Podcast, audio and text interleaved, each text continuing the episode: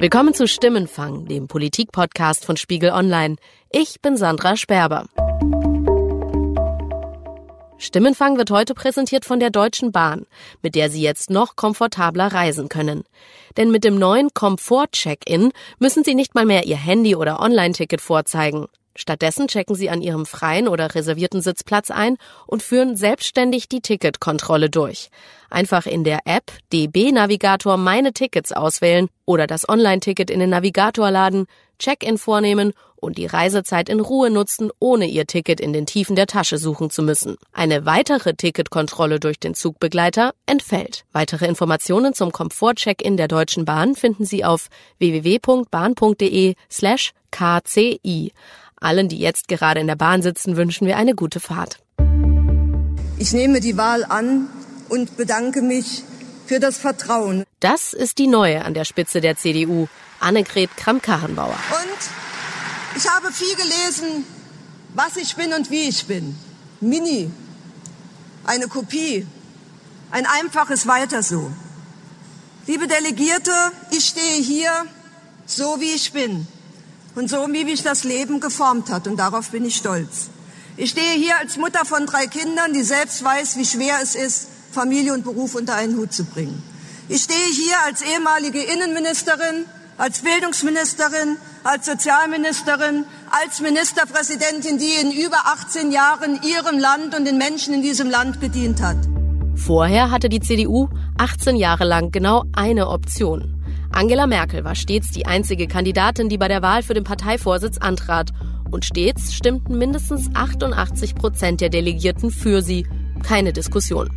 Seit Merkel ihren Rückzug als Parteichefin angekündigt hat, ist alles anders. Erst zum zweiten Mal in der Geschichte der CDU gab es mehr als einen Bewerber um den Vorsitz. Was hat dieser ungewohnt offene Wettstreit mit der Partei gemacht? Und wird die CDU nach Merkel nun wieder weiter nach rechts rücken? Darum geht es in dieser Folge von Stimmenfang. Ich war in Berlin auf der letzten von insgesamt acht Regionalkonferenzen, bei denen sich Annegret Kramp-Karrenbauer, Friedrich Merz und Jens Spahn der CDU-Basis vorgestellt haben. So, guten Abend, wertes Publikum. Sie sind ganz schön viele. Das war kein harter Schlagabtausch, sondern eher eine sehr gesittete Fragerunde. Herr Spahn, Sie fangen an, ne? Aber schon das hat bei der Basis für Begeisterung gesorgt. Es, es gibt plötzlich äh, Alternativen und dadurch wird wieder eine ganz andere Debattenkultur angestoßen. Und äh, da finden auf einmal Diskussionen statt, die man vielleicht ein bisschen vermisst hat. Das hätte man vor einigen Wochen noch gar nicht für möglich gehalten. Wieso hätten Sie es nicht für möglich gehalten? Weil man bisher anderes äh, gewohnt war. Das muss ja nicht schlecht gewesen sein, aber das ist eben was Neues und ganz interessant. Ich glaube, jetzt wird wieder diskutiert Jetzt habe ich das Gefühl, dass, dass, dass die Leute Lust auf Politik haben. Das, was wir heute sehen, würde ich etwas pathetisch sagen, ist wie eine Pflanze, der man lange kein Wasser gegeben hat, die jetzt wieder aufblüht und zeigt, wie kräftig und lebendig sie ist. Das ist ganz wertvoll und ich hoffe mir, um bei dem Bild der Pflanze zu bleiben, dass wir diese Pflanze auch weiter hegen und das auch lange so bleibt. Denn das hat lange gefehlt. 18 Jahre, seit das Merkel aufhört. Das hat dort zwar keiner gesagt, aber es klang bei fast allen CDU-Mitgliedern durch, dass zuletzt zu wenig über den Kurs der Partei gestritten wurde. Willkommen, herzlichen Dank. Bei den acht Regionalkonferenzen in ganz Deutschland haben sich die drei Bewerber zunächst in gut zehnminütigen Reden vorgestellt. Wir liegen in den Umfragen deutlich unter 30 Prozent. Meine Motivation ist, ich will diesen Trend stoppen. Ich will ihn umkehren und ich bin auch sicher, dass es geht, dass wir diesen Trend stoppen und umkehren. Wie kommen wir zu neuer Stärke? Und dafür habe ich eine Idee, einen Plan. Und dieser Plan, das ist kein Plan für mich alleine. Gut diskutieren, zu Entscheidungen kommen, die verlässlich durchtragen. Wenn wir das machen, dann bin ich ziemlich sicher, können wir viel verloren gegangenes Vertrauen auch zurückgewinnen. Anschließend haben Kram-Karrenbauer, Merz und Spahn mehr als zwei Stunden lang Fragen der Mitglieder beantwortet. Mein Kollege Florian Gartmann, der für Spiegel Online über die Union schreibt, hat die Partei bei vier Regionalkonferenzen beobachtet und ich habe ihn vor Ort gefragt, was dieser Wahlkampf mit der CDU macht. Ja, es ist schon so, dass die CDU, glaube ich, im Rahmen dieser Regionalkonferenzen so viel diskutiert, wie sie seit langem nicht diskutiert haben und vor allem die Mitglieder das Gefühl haben, sie können alles sagen ich wundere mich manchmal so ein bisschen, dass sie nicht vorher einfach auch schon alles gesagt haben, weil hat ihnen ja niemand verboten, Dinge nicht zu sagen. Und ich glaube auch dieses, jetzt können wir endlich wieder frei reden, ist natürlich in Wahrheit auch so ein, so ein Narrativ. Hast du das Gefühl, dieser Diskussionsprozess tut der Partei gut? Ob er der Partei gut tut, das wird man ja wahrscheinlich erst im Nachhinein sehen. Aber die Leute haben jedenfalls das Gefühl, dass es ihnen gut tut. Also in der Politik und auch in Parteien geht es ja auch oft um das Gefühl, was da ist. Und die Leute haben das Gefühl, ah, da bewegt sich was. Die Union gilt ja so als sehr, sehr disziplinierte Partei. In den 18 Jahren, in denen Merkel CDU-Vorsitzende war, hatte die SPD schon, ich glaube, zehn Vorsitzende verschlissen, in Anführungsstrichen. Ist das auch so ein, so ein Moment der Befreiung, dass man jetzt mal in diesem geordneten Rahmen diskutieren kann, ohne dass es gleich als große Kritik wirkt? Das hat so was Therapeutisches. Und so wie bei einer Therapie würde ich halt auch sagen, weil du ja gefragt hast, ist es denn am Ende erfolgreich und hilft es der Partei? das merkt man dann meistens, also man merkt es erst danach und oft auch erst viel später. Aber das Gefühl im Moment, und so ist es ja auch oft, wenn Menschen eine Therapie machen, sie haben das Gefühl, es tut ihnen erstmal gut. Und das ist, glaube ich, das vorherrschende Gefühl, was man hier auch wahrnimmt. Die Basis hat bei den Regionalkonferenzen am ausgiebigsten für Friedrich Merz gejubelt. Also für den Mann, der sich einst im Streit mit Angela Merkel aus der Politik verabschiedet hat. Als Kandidat steht er für einen Kurswechsel, auch wenn er auf der Bühne bewusst Angela Merkel lobt. Angela Merkel verlässt nach 18 Jahren die Kommandobrücke der CDU und übergibt das Amt in neue Hände. Das allein wird diesen Tag zu einem besonderen Tag machen. Und ich sage Ihnen voraus, Angela Merkel wird mit großem Beifall und stehenden Ovationen verabschiedet. Und das ist auch richtig so. Auch wenn Merz die Kanzlerin nicht offen kritisiert, wissen die CDU-Mitglieder natürlich, dass es in der Vergangenheit Unstimmigkeiten gab. Und gerade das macht ihn interessant. Ist Friedrich Merz für Sie auch so attraktiv, weil er ein klarer Gegenpol zu Angela Merkel ist, weil er als ja nicht unbedingt ja, Merkel-Freund gilt? Das hat auch was damit zu tun. Ne? Also ich denke, er bedient schon auch die Wünsche und Interessen, die in den letzten Jahren nicht so richtig berücksichtigt wurden er ist schon Typ, ne? Und er hat einen Auftritt und er hat was zu sagen. Man hat einfach das Gefühl, ist was Neues. Also ich kann mich noch schwach an ihn erinnern, so in der Tagesschau, als ich noch Kind war. Aber ich glaube, er ist einfach jemand, der von seiner ganzen Art her völlig anders ist als Angela Merkel. Und man muss ja Angela Merkel nicht schlecht finden, um sich für Friedrich Merz begeistern zu können, weil er eben allein rhetorisch hat man ja heute gesehen, äh, die Menschen begeistert und klare Positionen hat, aber auch in der Sache pragmatisch ist.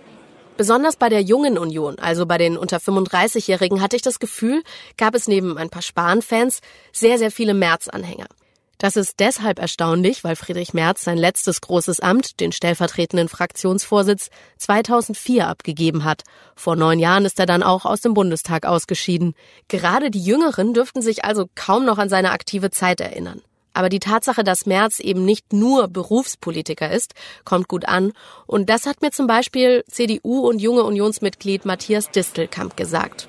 Ist das nicht auch ein Manko, dass Friedrich Merz so lange nicht in der Politik war? Das ist überhaupt gar kein Manko, weil es ja gerade gut ist, dass wir nicht nur Berufspolitiker haben. Wir brauchen ja Leute, die außerhalb der Politik Erfahrung gesammelt haben und diese Erfahrung dann einbringen können. Das ist auch wichtig, ähm, um halt die Bezug zum Wähler herzustellen. Aber er dürfte ja zum Beispiel viel mehr verdienen als der Durchschnittsbürger in anderen Jobs gearbeitet haben. Also das macht ihn ja nicht unbedingt Bürger näher als ein Politiker, der meinetwegen die letzten zehn Jahre in seinem Wahlkreis war, Wahlkampf gemacht hat, ständig mit den Leuten im Austausch war. Das würde ich nicht unbedingt so sehen. Natürlich verdient er viel mehr, aber das ist, glaube ich, gar nicht so das Entscheidende. Und dabei geht es jetzt gar nicht mal darum, welche Tätigkeit er hatte, sondern einfach nur, dass er mal eine Tätigkeit hatte und an verschiedenen Stationen war und sagen kann, hey, ich kenne nicht nur den Plenarsaal und die Partei von innen, sondern habe auch viele andere Erfahrungen gesammelt. Also diese Dichotomie zwischen Politiker und Berufstätigen, die hebt er sozusagen symbolhaft auf. Und natürlich wird er mehr verdienen. Aber wie schon gesagt, gerade, dass er halt zeigt, dass man auch außerhalb der Politik ähm, beruflich weiterkommen kann und trotzdem äh, sich noch als Politiker arrangieren kann, das finde ich gut. Was sind die Themen, die die CDU jetzt angehen muss, auch vielleicht nach der Ära Merkel? Naja, was mir jetzt persönlich wichtig wäre, wäre jetzt doch erstmal, dass man vielleicht Antworten auf die großen Fragen liefert, die ja natürlich in der Zeit von Merkel schon bearbeitet wurden, aber erst noch nicht gelöst wurden. Wie kriegen wir halt ein gutes Zuwanderungsgesetz hin, dass wir auch morgen halt noch ähm, trotz einer multikulturellen Gesellschaft friedlich und stabil zusammenleben können? Zuwanderung ist wohl das Thema, das bei den Regionalkonferenzen am heißesten diskutiert wurde. In Berlin sprechen beispielsweise alle drei Kandidaten über arabische Clans. Bei den Veranstaltungen in Ostdeutschland geht es über weite Strecken um die Folgen der Flüchtlingskrise. Mein Kollege Florian Gattmann hat beobachtet, wie die drei Bewerber um Merkels Nachfolge bei diesem Thema ihr Profil geschärft haben. Zum Beispiel ist Annegret Kramp-Karrenbauer dann schon auch bei so äh, Themen, die ihr die Möglichkeit geben, zu zeigen, dass sie nicht nur soft ist, zum Beispiel in der Innenpolitik. Das hat sie dann schon auch gemacht, beispielsweise mit der Forderung zu sagen, wir müssen straffällige Asylbewerber ähm, mit Wiedereinreisesperren belegen und müssen sie auch zum Beispiel nach Syrien ähm, abschieben. Das war schon ziemlich knallhart. Und Friedrich Merz zum Beispiel ist, glaube ich, nachdem er ja da in äh, Thüringen so einen Höhepunkt hatte, wo er plötzlich angefangen hat, das äh, deutsche ähm, Asylindividualrecht in Frage zu stellen. Ich bin schon seit langer Zeit der Meinung, dass wir bereit sein müssten, über dieses Asylgrundrecht offen zu reden, ob es in dieser Form fortbestehen kann, wenn wir ernsthaft eine europäische Einwanderungs- und Flüchtlingspolitik wollen. Da ist er dann einen Tag später schon wieder zurückgerudert, äh, auch mit der Behauptung, wir hätten es alle falsch verstanden. Das war nicht so, das hatte er so formuliert.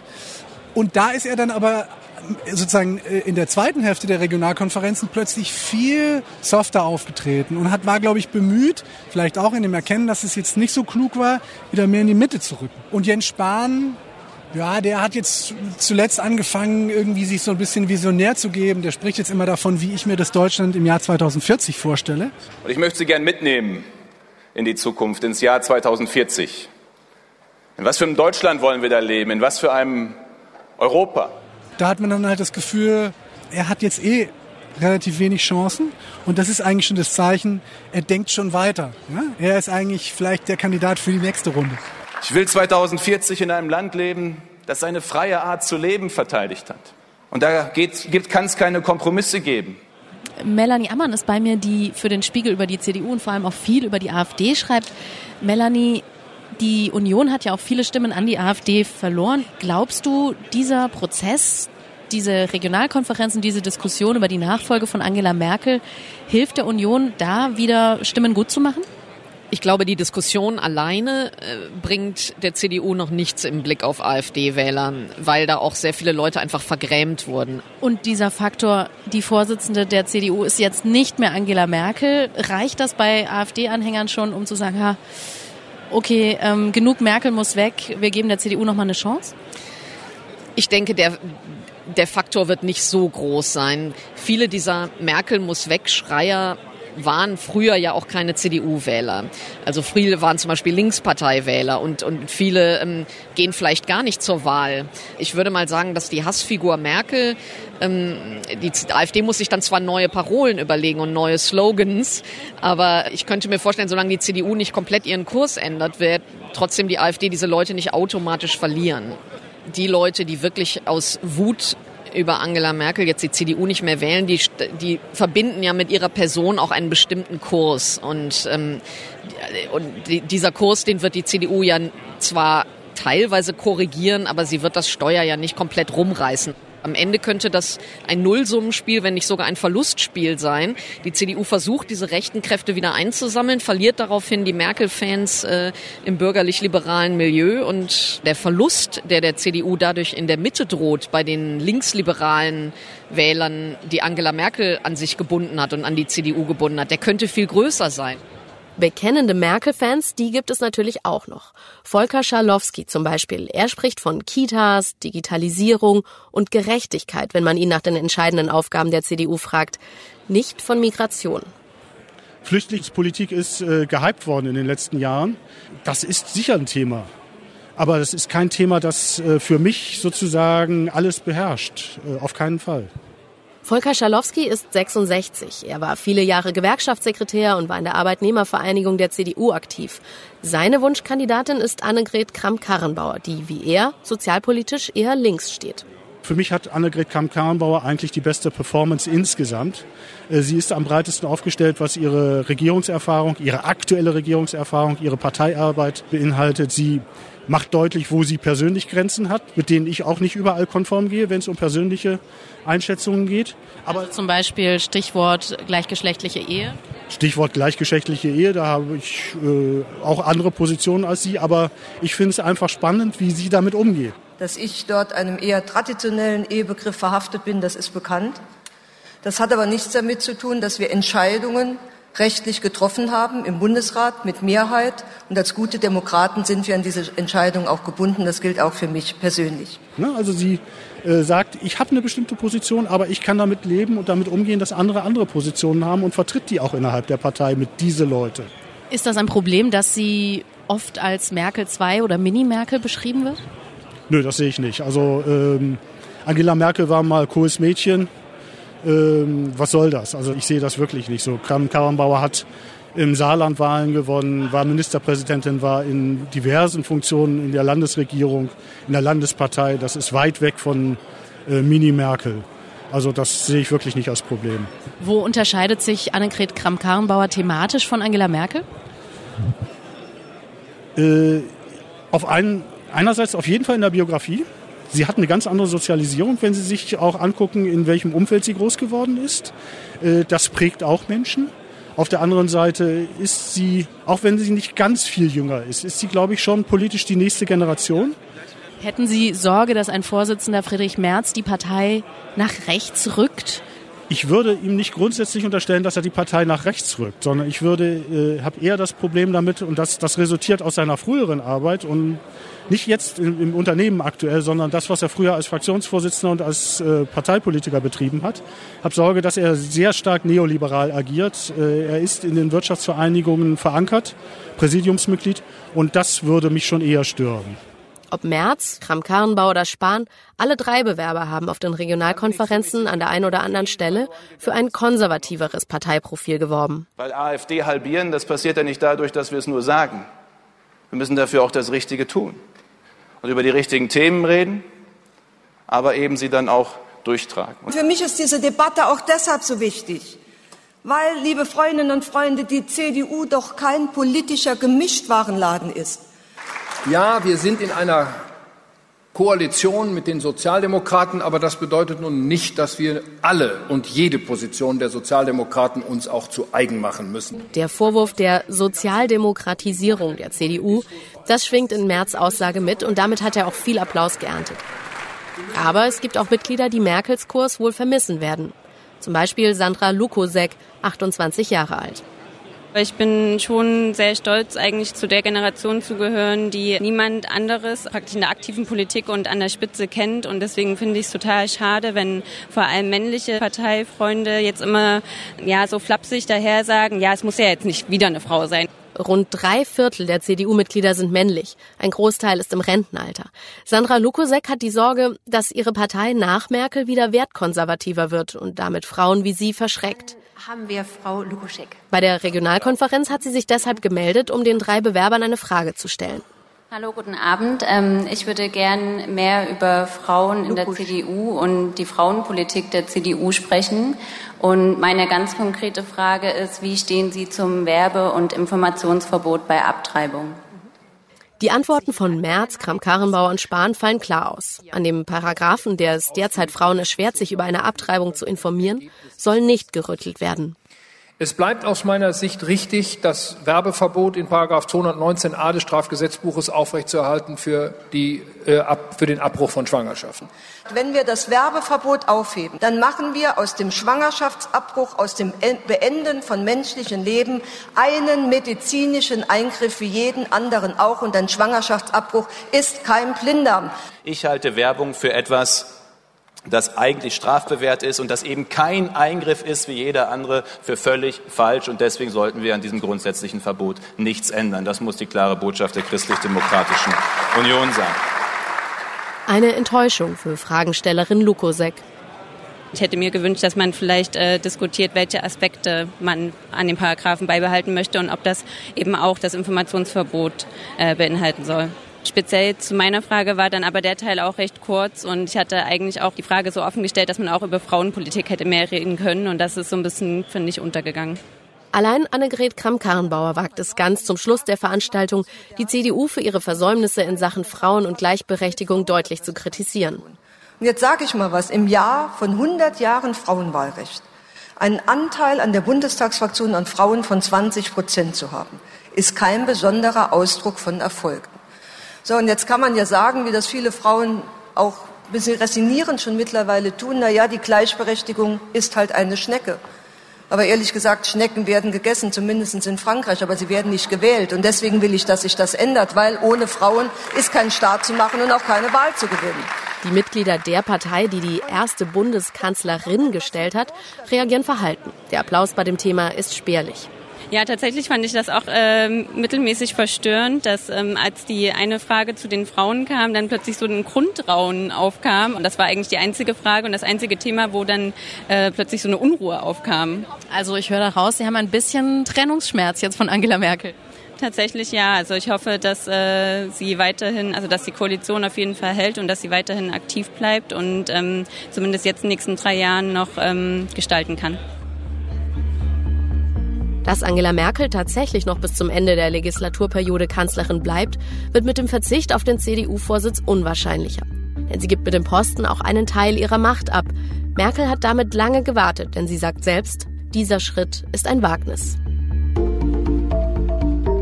Das war Stimmenfang, der Politik-Podcast von Spiegel Online. Wir melden uns am kommenden Donnerstag wieder mit einer neuen Folge. Ab Mittag finden Sie uns auf Spiegel Online oder wo auch immer Sie Ihre Podcasts am liebsten hören. Wenn Sie Themenvorschläge oder Feedback haben, können Sie uns neuerdings auch per WhatsApp erreichen. Die Nummer für WhatsApp-Sprachnachrichten ist dieselbe wie die unserer Mailbox 040 380 80 400. Nochmal 040 380 80 400. Oder schicken Sie uns eine E-Mail an stimmenfang.spiegel.de. Unsere Kontaktdaten stehen auch in den Show Notes. Jasmin Yüksel und ich, Sandra Sperber, haben diese Episode produziert. Danke für die Unterstützung an Sebastian Fischer, Johannes Kückens, Wiebke Rasmussen, Thorsten Reitzek und Matthias Streitz. Die Stimmenfangmusik kommt von Davide Russo.